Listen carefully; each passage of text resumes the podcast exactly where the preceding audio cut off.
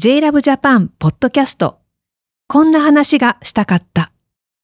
トキさんとメイリーとダイアナと。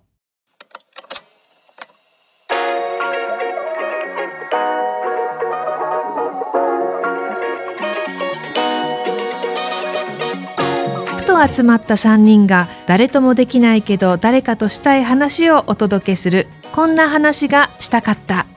歌手の時あさこです。歌手で音楽ユニット星屑スキャットのメンバーメイリー・ムーです。えドラッグクイーンのダイアナ・エクストラバガンサです。こちらのエピソードは続きになりますので以前公開したエピソードを最初に聞いてください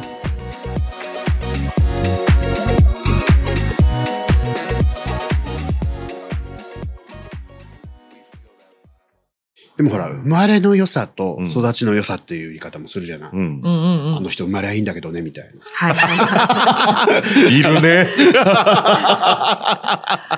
そそうね別の話かう、うん。もね、お育ち、うんなんかすごいあの気立てのいいお育ちのいい方よねっていう人もいるし、うん。うんお金のことは何も言わないけど誰も、そういるわねね。うんなんかすごくこうめちゃくちゃ家族から愛されて育ってるってういうん。ね、ことも育ちの良さうん。だと思うしなんかそういう人大体自信がありますよね自分にね、素直。うん、す素直。そう。みんなそういう人は、だから話してて人の顔をこうまっすぐ見る人っているじゃないですか。誰にでもうん。初対面の人でもうん。店員さんでも。そういう人ってあ本当に育ちがいいんだろうななんか親とかに否定されたことないんだろうなみたいな そうそう憧れちゃう。確かにうんなんかするたびにすいませんとかごめんなさいとかいうね、のが口癖になってるような人もいる中でね。いる中でね。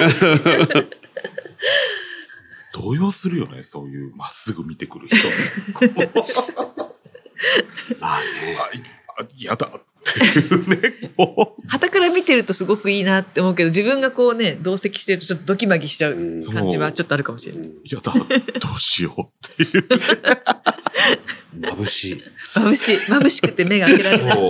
なんか自分の汚さみたいなのをねうんうんまあね、それを何クソ、何クソとは言わないけど、それをこう、なんとかして、あの、生き延びてきたところはありますけれども。ねえだからテシさんの職場はそういう人が多いのかな？そんなことないと思うんだけど。そうよねうんそんなみんな揃いも揃ってうん今年就職したばっかりだからう、んうん。まだみんなめっちゃ気ぃつけてんのよ。あああそうかもね。うんうんもう半年ぐらいするともううん結局みんな一緒だったってことになるんじゃないのかな。あでまあ皆さん周りは大人なわけだから、うんうんうんちゃんとメッキもねうん。うんしっかりとした技術でも年々 磨きがかかってきて。うんうんうん。なんかこの人は育ちよかっいいなって感じる人に出会ったことありますか？周りにあまりいないかな。いるだよなさ。いないね。いないというか、まあね、その、お大臣みたいな意味でのこう、お育ちの、大変なお育ちでいらっしゃるんでしょうねっていう方はね、まうんあたまにたまに。いらっしゃるけれども、うんうんうんうんうん。だけれども、こう、多分ね、お育ちのおよろしい方々は、来ない。私たちの周りに。そんなことないんじゃないですか。でも育ちの良さも、なんか、それは大体、性格がいい、あの人いい人よねっていうのは大体個性がないって相場が決まってるけど、うん育ちの良さには個性がいろいろある気がする。ああ、うんなるほどねうん。悪態つきがちな子育ち。でも、うん根はすごい素直だったりっていうところに育ちの良さを感じたりもするし、奔放だったりするんですよね。うんうんうんうんうんむ。しろね。ぶっきらぼうだったりさ。そうそうそうそあと無防備とかね。あ、そうですねう。ん確かにあのうちの父があのもしかしたらそういうタイプかもしれなくて、うん若い時に、えっとミュミュージシャンだったんですけど、うんミュージシャン3人で暮らしてたんですって。う。うん。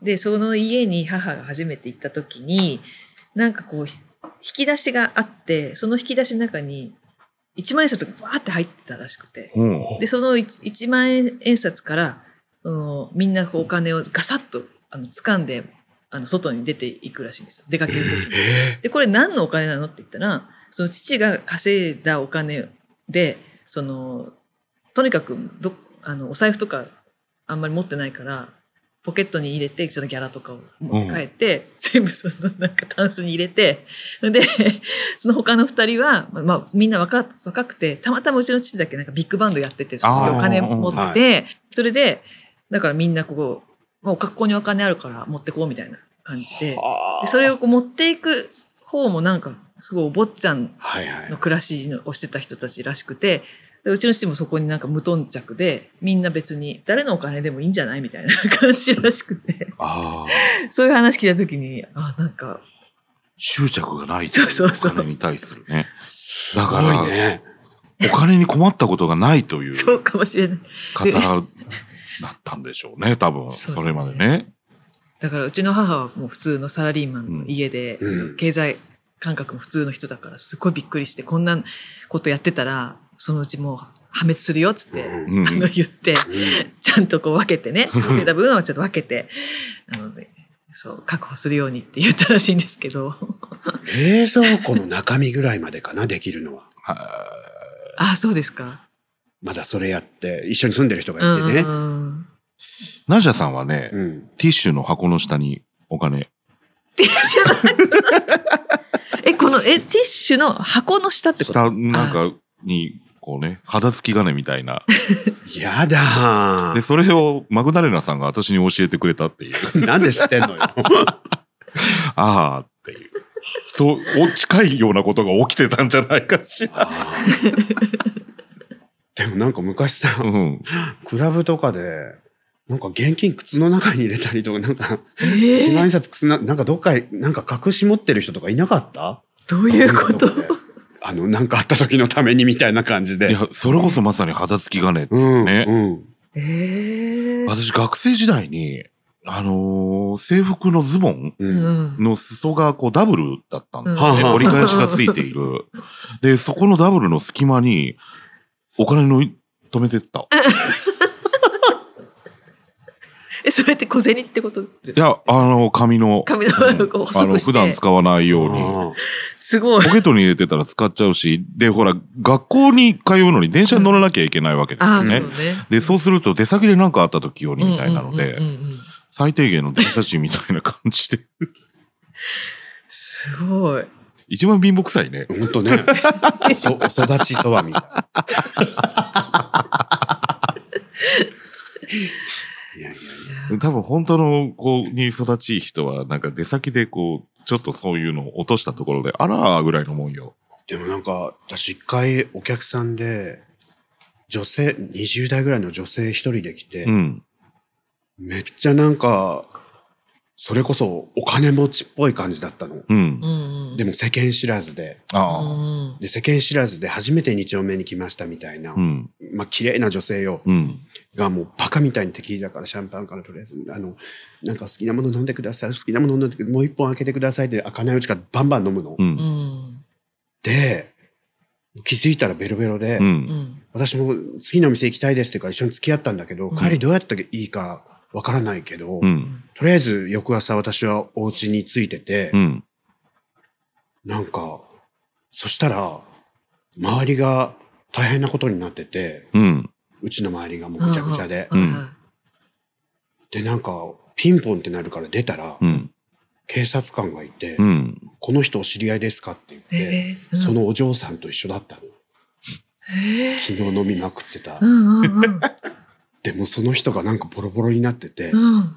で、うちの中もなんか、いろんなものがぐちゃぐちゃになってたの。うんうんうん。まあ多分ね、飲みすぎて、うん。えっとかなったりして。うんうんでそしたらそのお嬢さんが、うん。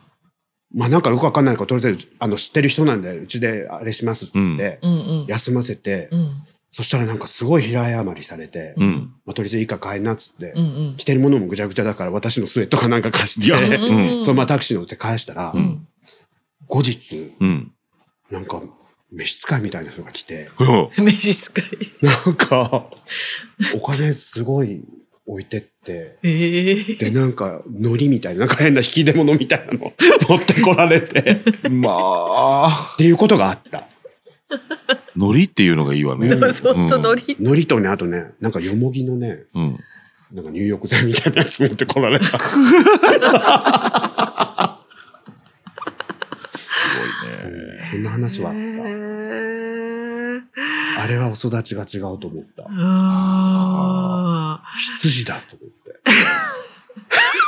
ー なんかこう、ちゃんとした格好の人が来たんですかね。なんかあ、の別にそんな防体とかしてる感じじゃないんですけど。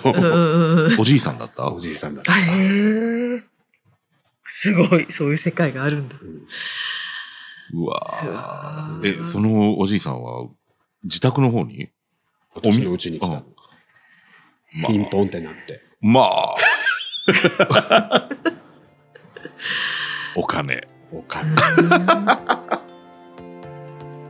こんな話がしたかったいかがだったでしょうか？新しいエピソードは毎週月曜日午前10時に配信されますこんな話がしたかったのアフタートーク。もっとこんな話がしたかった。が JLove Japan のニュースレター並びに LINE お友達ご登録者様限定で配信されています。詳しくは JLove Japan 公式サイトの登録フォームをご確認ください。こんな話がしたかったにリスナーの皆さんも参加してください。現在募集しているテーマは人生のターニングポイント。そして私の推しです。また皆さんからの感想やこんな話が聞きたいというトークテーマリクエストその他疑問質問などのメッセージも募集しています。概要欄にある応募フォームから送ってくださいね。一緒にこんな話あんな話していきましょう。そしてこんな話がしたかったをフォローすると最新エピソードが自動でダウンロードされますので私たちの配信を逃さず聞くことができます。また Spotify と Apple Podcast では番組への高評価もお待ちしております。いうことで、えー皆さんまた次回の配信でお会いしましょうごきげんよう。またね。